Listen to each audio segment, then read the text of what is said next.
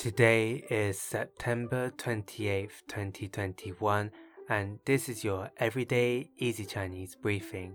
大家好，我是林老师, and in under 5 minutes every weekday, you'll learn a new word and how to use this word correctly in phrases and sentences. Today's word of the day is to, to, which means to steal. Let's practice by making different words, phrases, and sentences with to. The first word is to lan, to lan, which means to be lazy. Let's look at each character of this word. To means to steal, and lan means lazy. It literally means to steal a moment of laziness. A way of using it in a sentence is 他做事从不偷懒。他做事从不偷懒。He is never lazy in doing things.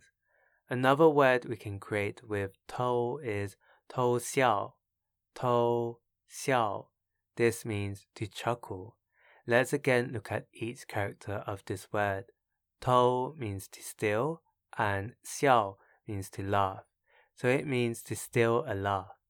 A way of using it in a sentence is 我都忍不住偷笑了。我都忍不住偷笑了。I couldn't help but chuckle. Finally, we can create the word 小偷,小偷, which means thief. The 小 here means little, so this literally means little still.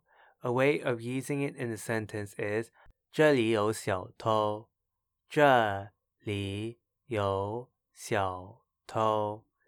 There are thieves around here. Today we looked at the word to, which means to steal.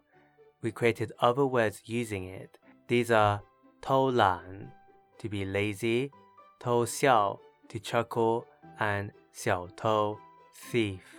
To see this podcast transcript, please head over to the forum section of our website www.everydayeasychinese.com where you can find even more free Chinese language resources. See you next time.